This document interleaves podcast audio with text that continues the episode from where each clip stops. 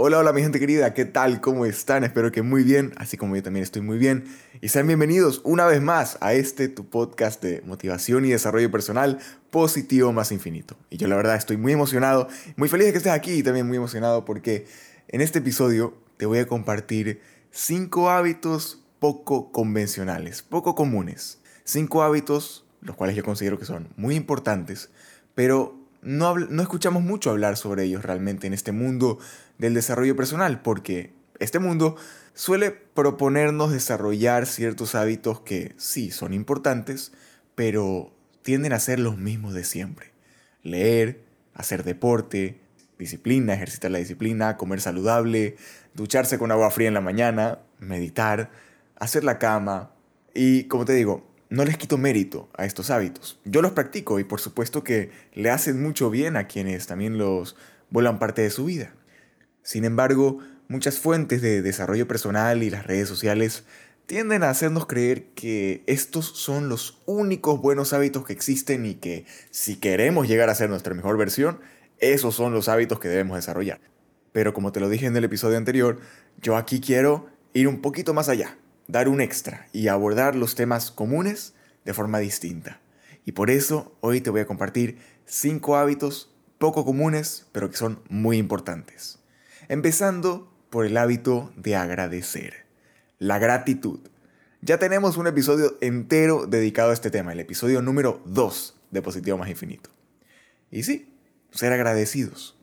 Agradecidos por lo que tenemos, por lo que no tenemos, por haber despertado un día más, por la gente que tenemos a nuestro lado, en fin, por todo lo bueno, por todo lo malo que nos sucede. Ser agradecidos, mantenernos agradecidos por todo lo que nos pasa. El segundo hábito hasta cierto punto está relacionado con el primero y es el hábito de la alegría, mantenernos alegres.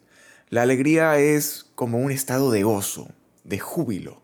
Y lo interesante de esto es que incluso en los momentos difíciles, podemos mantenernos alegres. Y a mi parecer es justamente el mantenernos alegres, la alegría, lo que nos calma, lo que nos da paz y también una mayor disposición para enfrentar los problemas de cada día. Así que primero tenemos gratitud, mantenernos siempre agradecidos. Segundo, alegría, mantenernos alegres y eso nos va a dar paz para enfrentar los problemas de cada día. El tercer hábito, y aquí me voy a quedar un buen rato, es el hábito de sonreír.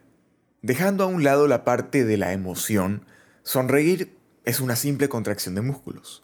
Sí, tu cara, tu rostro está compuesto por un montón de músculos que te permiten arrugar la nariz o la frente, levantar tus cejas y por supuesto sonreír. Y por eso todos tenemos la capacidad de sonreír sin la necesidad de sentirnos alegres. Y ojo, con esto no estoy diciendo que siempre sonrías aun si te sientes mal, aun si estás triste, no, no, no digo que reprimas tus emociones, o al menos no todo el tiempo, sino que las gestiones. Me refiero a sonreír sin importar cómo te sientas, sonreír en momentos como, por ejemplo, cuando saludas a alguien, cuando te hacen una pregunta, o cuando estás muy concentrado en una tarea. Por ejemplo, a mí, me pasa bastante que cuando voy manejando y estoy bien concentrado en el camino, pongo cara de bravo, aunque no estoy bravo, pongo cara de bravo. Entonces, cuando me doy cuenta de que estoy poniendo cara de bravo sin razón, pues digo, no, no, a ver Eduardo, vamos a sonreír, no estamos bravos, estamos concentrados, ok, vamos a sonreír.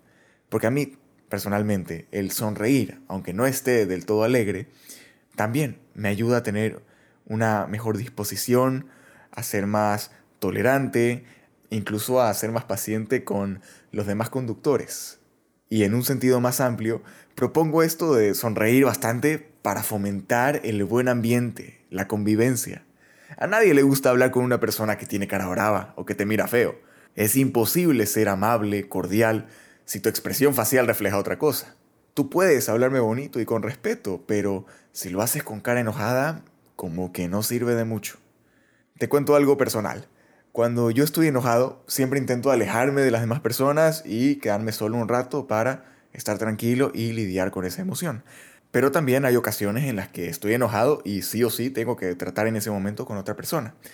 Y es ahí, en ese momento, cuando más sonrío. Porque yo sé que mi mal humor solamente va a estorbar en mi comunicación. Tanto el buen humor como el mal humor se contagian. Así que si yo voy bravo, enojado a hablar con una persona, esa persona seguramente se va a enojar. Y esa persona va a ir a hablar con otra persona y le va a pasar el enojo a esa persona y esa persona a otra persona. Se contagia. Así que por eso justamente propongo que sonriamos más. Volvámoslo un hábito. Sonreír todo lo que podamos. Y verás cómo todo fluye. Cómo creas un buen ambiente gracias a ese control de las emociones y saber sonreír. El cuarto hábito poco convencional que te quiero compartir hoy es el hábito del amor al prójimo. Y no, no estoy hablando de algo específicamente religioso. Tu prójimo son prácticamente todas las personas que te rodean o quienes forman parte de tu vida, ya sean familiares, amigos o compañeros de trabajo o del colegio o la universidad. Y amar a tu prójimo es tenerle paciencia, es ayudar. Si tú ves que tu prójimo puede estar necesitando ayuda con algo, anda y ayúdalo. Ofrécele tu ayuda aunque no te lo pida. Amar a tu prójimo también es perdonar. Aunque tu prójimo no te pida perdón, tú perdona en tu corazón. Y esto involucra también saber pedir perdón.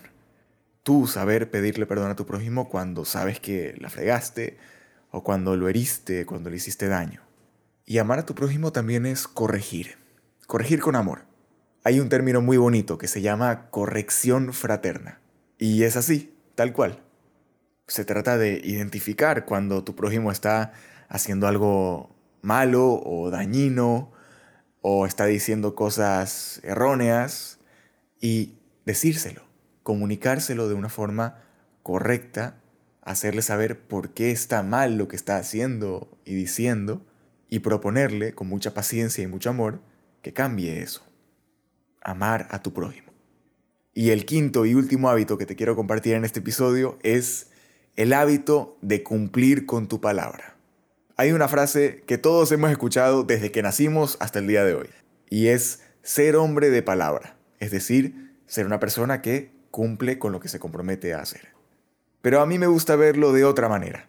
Yo digo que debemos ser hombres y mujeres de palabra y de hechos. Y sí, ya sé que significan lo mismo, pero cuando lo decimos de esta manera, cuando lo declaramos así, lo vemos con mucha más claridad. Hacemos la distinción entre decir y hacer. Soy hombre de palabra porque digo cosas, porque me comprometo y porque prometo cosas. Y soy hombre de hechos porque cumplo con mi palabra, porque cumplo con lo que me comprometo a hacer, porque cumplo mis promesas. Así que ya lo saben, propongo que seamos hombres y mujeres de palabra y de hechos. Entonces, hagamos un pequeño repaso. Hábito número uno, agradecer, la gratitud, mantenernos siempre agradecidos por lo bueno y por lo malo, por lo que tenemos y por lo que no tenemos. El segundo hábito, la alegría, mantenernos alegres, gozosos y tener una mejor disposición para enfrentar los problemas de cada día. Tercer hábito, muy importante, sonreír. Recuerda, es una, una contracción de músculos. Tú puedes sonreír aunque estés enojado.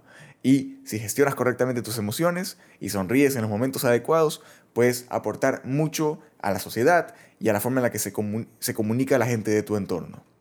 El cuarto hábito, amar a tu prójimo. Recuerda, paciencia, ayuda, perdón, saber pedir perdón. Y también la corrección fraterna, muy importante, amor al prójimo. Y por último, cumplir con tu palabra. Seamos hombres y mujeres de palabra y de hechos. Qué bonito, qué bonito poder compartir con ustedes estos cinco hábitos poco convencionales, qué bonito poder hablar de este tema tan importante desde una perspectiva un poco distinta, un poco más profunda. Y qué maravilloso es juntos poder conversar sobre estos temas y generar más conocimiento. Por eso te agradezco muchísimo Gracias por estar aquí, por compartir conmigo unos ratitos de tu día, por ser parte de esta conversación. Y si te gustó este episodio, no dudes en darle like o cinco estrellas si me escuchas en Spotify. Y por favor, compártelo con tu familia, con tus amigos, con tus compañeros o con cualquier persona que consideras que necesite escuchar esto. Recuerda que puedes seguirme en Instagram como edujiménez-7 y ahí siempre estoy subiendo contenido adicional complementario a este podcast. Te deseo muchísima felicidad y éxito en todo lo que te propongas. Y con esto me despido. Soy Edu Jiménez, gracias por estar aquí nuevamente y nos vemos muy pronto en un próximo episodio de Positivo más Infinito. Vamos, sigamos adelante, que sí se puede. Chao.